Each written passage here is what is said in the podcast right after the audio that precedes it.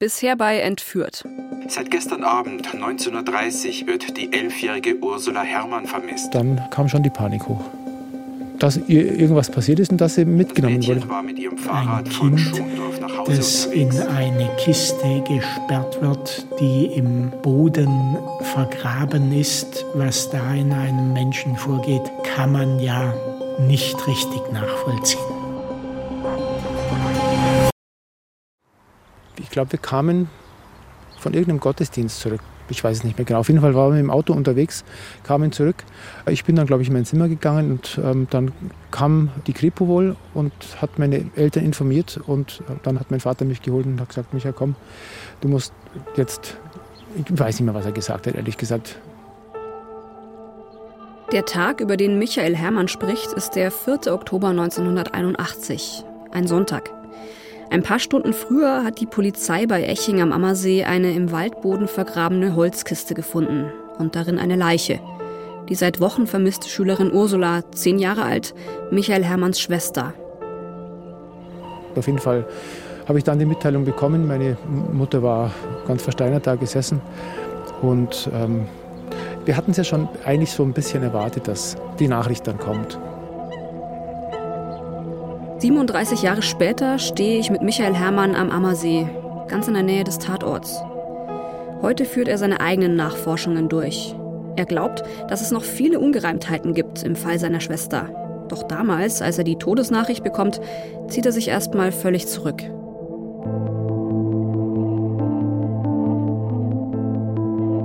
Das ist Entführt, ein Podcast über den Fall Ursula Herrmann. Folge 2: Verdächtige. Ich bin Katja Peisen-Petersen.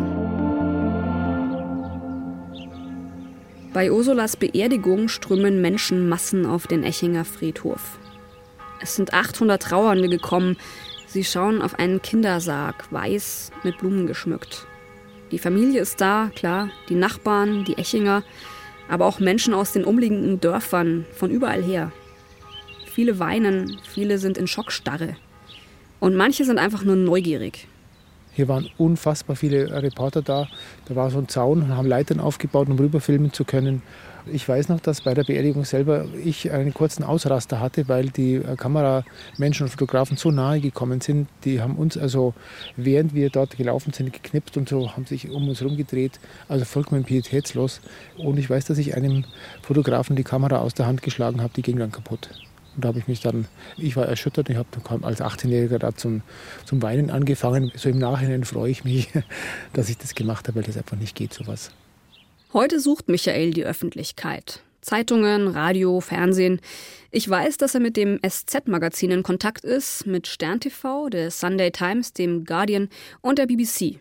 Und mit mir. Er will über uns Medien Druck machen. Wir sollen über den Fall berichten und über seine Vermutungen dazu um Druck auf die Augsburger Staatsanwaltschaft zu machen, denn die soll was tun. Dazu kommen wir noch. Aber 1981 will Michael einfach nur seine Ruhe haben. Die Familie versucht irgendwie ein normales Leben zu führen. Die Kinder gehen bald wieder in die Schule, der Vater zum Arbeiten und in den Kirchenchor. Alles wie früher, aber halt alles ganz anders. Im Herbst 2018 stehen Michael und ich genau hier, wo damals so viele Trauernde waren, auf dem Echinger Friedhof. Die vielen Menschen sind weg. Wir sind heute die einzigen Besucher. Aber Ursulas Grab ist auch heute noch besonders. Vor dem schlichten Grabstein steht ein verschnörkeltes blaues Emaikreuz. Es ist ein schönes Grab, es ist so einfach. Es ist nicht so protzig, nicht so. Eher nicht so schwer. Ja, stimmt. Das ist uns auch ganz wichtig gewesen. Oder mein Vater speziell. Der ist zum einen sowieso als, als Künstler, ist ein, ein, ein Kunstlehrer gewesen sehr an Ästhetik interessiert gewesen. Deswegen schaut es auch so ein bisschen luftiger aus. Mhm. Mit diesem Kreuz, was auch mit schönen Pastellfarben bemalt ist. Das ist alles noch ein, ein Werk von meinem Vater. Ah ja. Also auch der Schriftzug, den man hier sieht. Um die Familie Hermann wird es still im Jahr 1981. Michael erzählt mir, dass er sich in dieser Zeit vor allem mit seinem Glauben beschäftigt. Was die Polizei macht, interessiert ihn nicht. Er denkt, die wissen schon, was sie tun. Die Ermittlungen im Fall Ursula Herrmann laufen auf Hochtouren. Es gibt eine etwa 30 Mann starke Sonderkommission in Fürstenfeldbruck. In Presseberichten von damals lese ich, die Beamten sind mit Feuereifer dabei, aber auch mit der Menge an Aufgaben überfordert. Sie leisten 18-Stunden-Tage, sind auch an den Wochenenden im Einsatz und sammeln allein in den ersten drei Monaten 2329 Überstunden an. Oft haben sie schlaflose Nächte. Viele von ihnen sind selbst Familienväter. Das Schicksal des Mädchens nimmt sie mit. Die Ermittler wissen schnell, dass Ursula in der Kiste erstickt ist. Es gab dort zwar Belüftungsrohre nach draußen, aber die waren zu lang. Es war kein Luftaustausch möglich. Ein Konstruktionsfehler. Beim Wühlen in den Zeitungsarchiven stoße ich auch heute noch auf Berichte, in denen es heißt, Ursula sei qualvoll erstickt. Stimmt aber gar nicht. Beim rein hypoxischen Ersticken hat man nur den Sauerstoffmangel, kann aber das Kohlendioxid abatmen und dann geht man praktisch fließend in eine Bewusstlosigkeit über aus Sauerstoffmangel, ohne dass gravierende Erstickungsgefühle bei dem Betroffenen auftreten. Das ist wieder der Gerichtsmediziner Werner Eisenmenger, der, der damals Ursula obduziert hat. Das ist der einzige Trost, der einem in so einem Fall bleibt, zu sagen, dieses Erstickungsgefühl, das musste sie nicht erdulden. Was die Ermittler außerdem nach der Obduktion wissen, Ursula ist höchstens fünf Stunden nach ihrer Entführung gestorben. Vermutlich war sie schon vorher betäubt worden. Und es gibt keine Spuren von innerer oder äußerer Gewalteinwirkung. Die Täter wollten sie offenbar nur entführen und dem Mädchen dabei, das klingt jetzt richtig hart, die Zeit in der Kiste so angenehm wie möglich machen.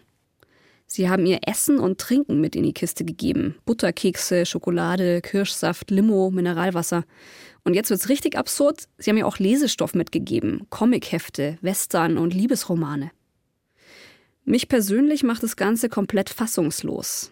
Wie kann man denn so zynisch, so unsensibel sein, dass man einem zehnjährigen Mädchen, das man in einer Kiste im Wald vergräbt, Liebesromane und Schokolade mit in diese Kiste gibt, in dieses Gefängnis? Das Mädchen muss doch starr vor Angst gewesen sein. Wie in aller Welt kann jemand da allein auf die Idee kommen, dass die Kleine das Zeug überhaupt anrührt? Für die Ermittler 1981 sind die Kiste und ihr Inhalt durchaus wertvoll. Wer so viele Dinge am Tatort deponiert hat, der muss Spuren hinterlassen haben. Fingerabdrücke zum Beispiel. Aber nach der Untersuchung aller Gegenstände ist die Stimmung gedämpft. Die Ermittler finden nur einen einzigen Fingerabdruck, der eine Spur sein könnte, an einem der Klebestreifen, mit denen die Belüftungsrohre umwickelt waren. Sie vergleichen den Abdruck mit der Datenbank. Kein Treffer. Aber Fingerabdrücke sind nicht die einzige Hoffnung der Ermittler. Sie wenden sich immer wieder an die Öffentlichkeit. Dem Mädchen wurde dieses Transistorradio, Marke Sound Admiral 4, in die Kiste gelegt. Das Gerät weist zwei sehr eindeutige Merkmale Wir müssen davon ausgehen, dass die Täter über sehr gute Ortskenntnisse verfügt haben, dass sie weiter verfügt haben. Wir sind der Auffassung, dass das Zusammenbauen dieses hölzernen Kerkers irgendwo aufgefallen sein könnte. Das beginnt schon bei der Materialbeschaffung. Kann jemand Angaben darüber machen, wie diese Entlüftungsrohre hergestellt worden sind? Die Aufregung in der Bevölkerung ist riesig. Allein in den ersten Wochen erhält die Polizei über 300 Hinweise. Und sie muss allen nachgehen. Innerhalb eines Jahres nehmen die Ermittler 11.788 Fingerabdrücke und prüfen 1.658 Hinweise. In Ursulas Heimatort Eching am Ammersee und den umliegenden Dörfern klopfen die Ermittler an Haustüren, befragen Nachbarn, Verwandte, Zeugen und Verdächtige. An den Echingern geht das Ganze nicht spurlos vorbei. Es war damals furchtbar, wenn wir das erfahren haben, dass das Kind da verschleppt worden ist. Also es war schlimm. Jeder ist verdächtigt worden. Mein Mann haben es verdächtigt, er ist mit einem, der viel in den Wald geht, jagen gegangen. Mein Mann ist sein ganzes Leben noch nie jagen gegangen. Der hat ja den Mann gar nicht gekannt, nichts. Jeden haben sie verdächtigt. Wir haben alle Echinger, glaube ich, Fingerabdrücke hergeben müssen, haben wir gern gemacht. Und es war halt einfach schlimm. Bei den Echingern geht ein mulmiges Gefühl um. Könnte der Täter einer von ihnen sein? Ein Nachbar? Ein Stammtischbruder? Das mulmige Gefühl wird bestätigt. Vier Tage nach dem Fund von Ursulas Leiche meldet sich ein Hinweisgeber bei der Sonderkommission. Die Polizisten sollten sich doch mal einen gewissen Werner Mazurek aus Eching anschauen. Der sei hoch verschuldet und restauriere gerade einen alten Fischkutter, für eine Weltumsegelung. Die Beamten überprüfen den Hinweis und stellen fest, Werner Mazurek, 31 Jahre alt, geschieden, zwei Kinder, wohnt nur etwa 300 Meter entfernt von Ursulas Elternhaus. Mazurek hat Schulden in sechsstelliger Höhe. Er ist mit Umbauarbeiten eines alten Fischkutters beschäftigt, hat eine Werkstatt, in der er ein Autos schraubt. Die Kiste, in der Ursula starb, hätte er ohne weiteres bauen und transportieren können. Und gegen ihn wurde in der Vergangenheit ermittelt, wegen Diebstahl und Betrug. Ist er Ursulas Entführer? Am 11. Oktober, einen Sonntag, kommen Beamte bei Werner Mazurek vorbei. Sie nehmen ihn mit zur Dienststelle nach Fürstenfeldbruck. In den Akten finde ich außerdem Durchsuchungsbeschlüsse. Die Beamten stellen sein Haus in Eching und seine Werkstatt in Utting auf den Kopf. Im Verhör erfahren die Ermittlungsbeamten, dass Mazurek ein Bastler ist. Die Küche seiner Mietwohnung habe er komplett selbst geschreinert. Er gibt Auskunft über das verwendete Holz und Werkzeug, darüber, welche Autos er fährt, in welchen finanziellen Verhältnissen er lebt, ob er das Waldgebiet kenne, in dem Ursula getötet wurde und ob er die Familie Hermann kenne. Nur flüchtig, sagt Mazurek. Das Wichtigste ist die Alibi-Überprüfung. Wo war er am Entführungstag? Dieser Tag liegt fast einen Monat zurück. Mazurek erinnert sich nicht mehr, was er an dem Tag gemacht hat. Und sagt das dem Beamten auch so. Und dass er es rausfinden wird. Dann darf er gehen und wird gleich am nächsten Tag wieder bei der Polizei vorstellig. Wegen seines Alibis. Jetzt weiß er genau, was er am 15. September getan hat. Erst sei er in seiner Werkstatt in Utting gewesen. Dann, zwischen 18 Uhr und 20.30 Uhr, habe er einen Mercedes geschliffen, auch in Utting, auf dem Hof eines Bekannten. Gegen 19 Uhr habe noch ein Kumpel vorbeigeschaut. Ab 20.30 Uhr hätten dann alle drei zusammen Risiko gespielt. Auf Wiedersehen, das war's. Im Nachhinein verwundert mich, dass nachdem Mazurek ja relativ schnell in den Kreis der Verdächtigen gekommen ist, dass da nicht äh, weiter gearbeitet wurde. Das ist Wolfgang Rothärmel, der Vorsitzende Richter im Ursula Herrmann-Prozess von 2009-2010. Wenn eine Person, die verdächtig ist oder beschuldigt wird, äh, sagt, sie hätte ein Alibi und nennt Personen, dann ist es wohl auch üblich bei der Polizei, dass noch ehe der Verdächtige mit diesen anderen Personen nochmals Kontakt aufnehmen kann, dass die Polizei sofort an die äh, möglichen Alibi-Zeugen herantritt. Aber nur mit einem der Alibi-Zeugen sprechen die Beamten sofort. Er bestätigt Mazureks Angaben zum Tag der Entführung. Mit dem anderen Alibi-Zeugen sprechen die Beamten erst fünf Tage später. Ein Hinweis darauf, ob Außenstehende, Nachbarn zum Beispiel, zum Alibi befragt werden, finde ich in den Akten nicht. Die Durchsuchungen von Haus und Werkstatt verlaufen negativ. Die Beamten nehmen Mazureks Fingerabdrücke, die seiner Lebensgefährtin und einige Tage später die der Kinder. Keine Übereinstimmung. Monate vergehen. Die Ermittler befragen Zeugen, darunter auch einige Bekannte von Werner Mazurek, Freunde, Geschäftspartner und seine Ex-Frau. Sie erzählt, dass sie noch während ihrer Ehe mit Mazurek neun Monate bei den Hermanns als Putzfrau gearbeitet habe. Kannte Mazurek die Familie also doch näher? Außerdem bringt die Ex-Frau die Sache mit dem Hund aufs Tablett. Die sagt einiges über den Charakter ihres Ex-Manns aus. Einige sagen heute, sie ist der Beweis dafür, dass dieser Mensch zu allem fähig ist. Mazureks Ex-Frau erzählt, er habe mal ihren Hund in die Tiefkühltruhe gesperrt und ihn da vergessen. Der Hund ist natürlich erfroren. Später hat Mazurek in der Truhe wieder ganz normal Essen gelagert. Er war sicherlich oder ist sicherlich ein rücksichtsloser Mensch gewesen damals. Ich glaube, damit tut man ihm nicht weh, wenn man ihm das sagt. Das ist Walter Rubach. Er war 2009, 2010 im Hermann-Prozess Mazureks Anwalt. Zu der Geschichte mit der Tiefkühltruhe sagt er: Das gehört sich nicht. Ähm, aber es ist kein weiter Weg, wenn man sowas weiß, zu der Aussage, dem traue ich so manches zu.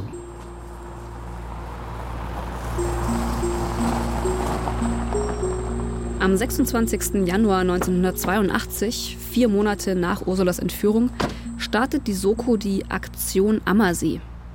Morgens um 6.15 Uhr, in den meisten Häusern brennt noch kein Licht, fahren zwei Autos in eine Seitenstraße in Eching. Vier Männer steigen aus, Zivilfahnder der Kripo.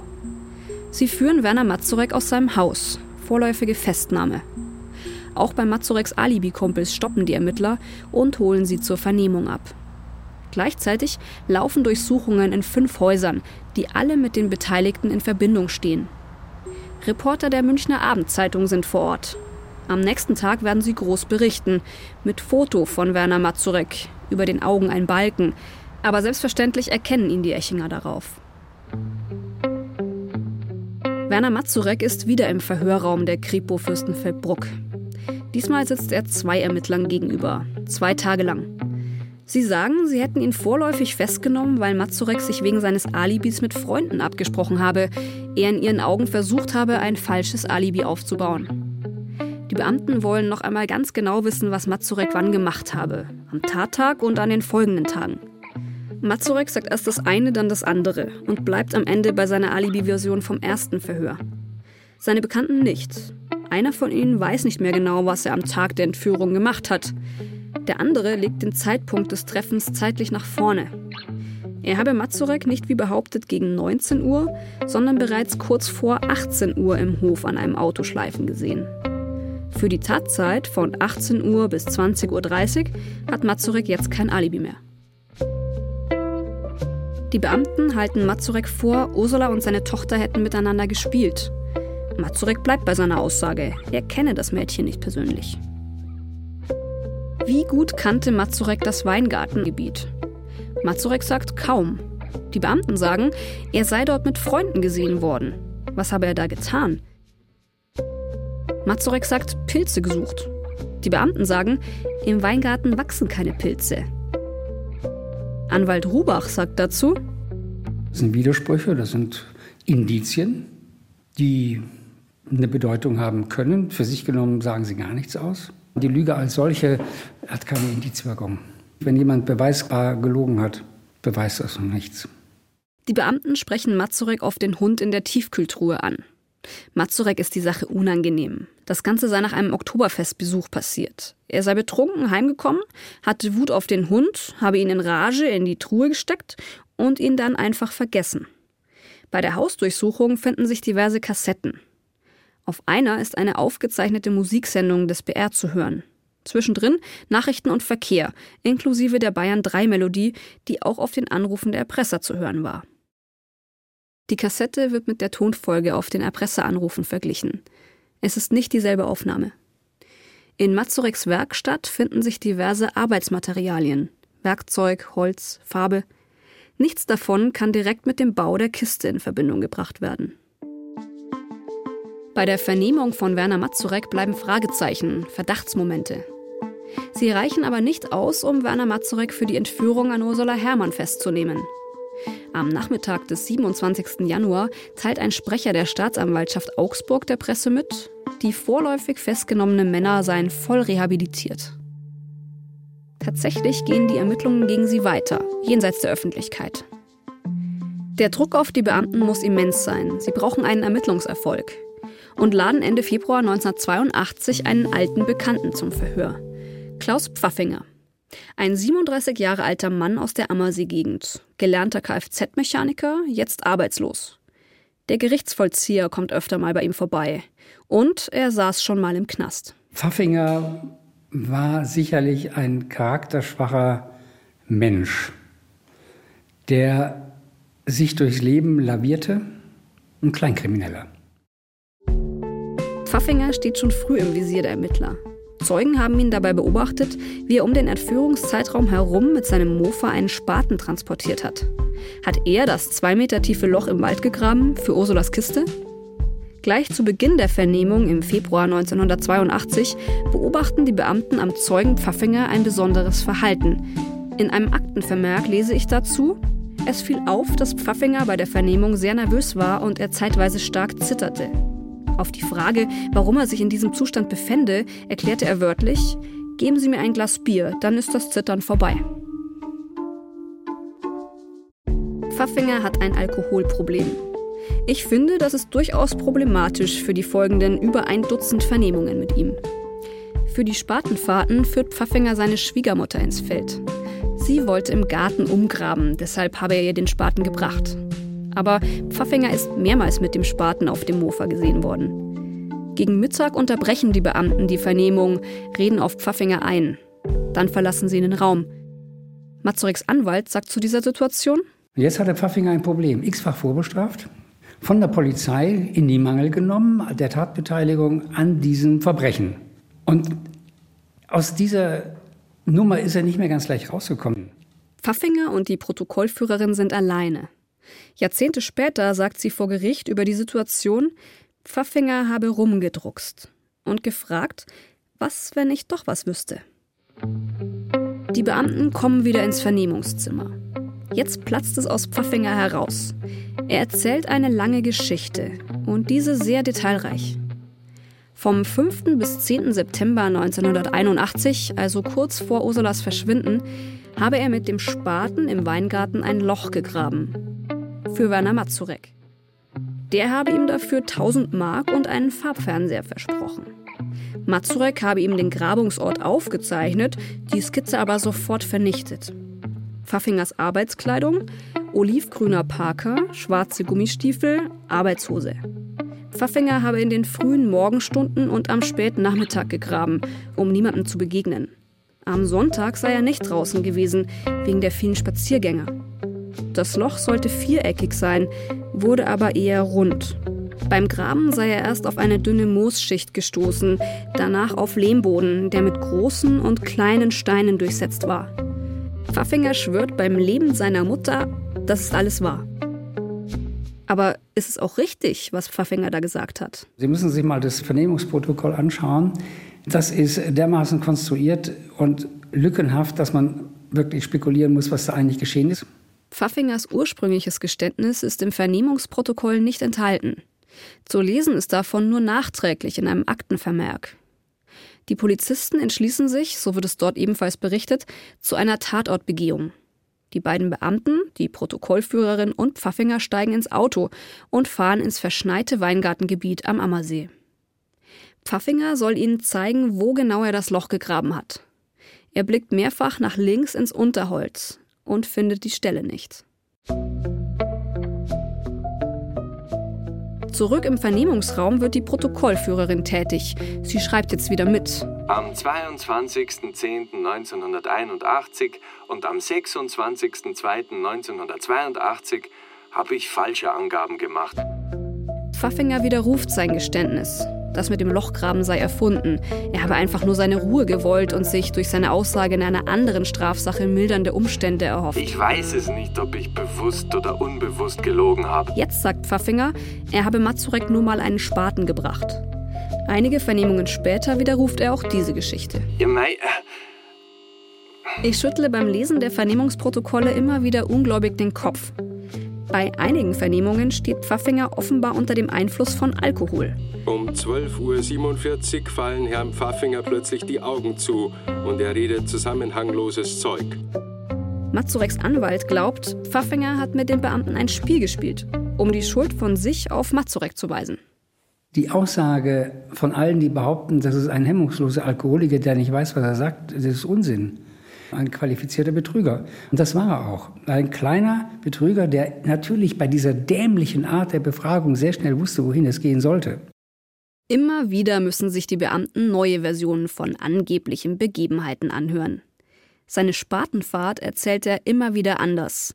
Auch sein Zusammentreffen mit Mazurek und die Geschichte von einem gemeinsamen Waldspaziergang. Alles hört sich immer wieder anders an. Dann hat er denen mal wirklich Zucker geboten, dem er gesagt hat, ich zeige euch jetzt das Loch, wo ich gebuddelt habe. Ja.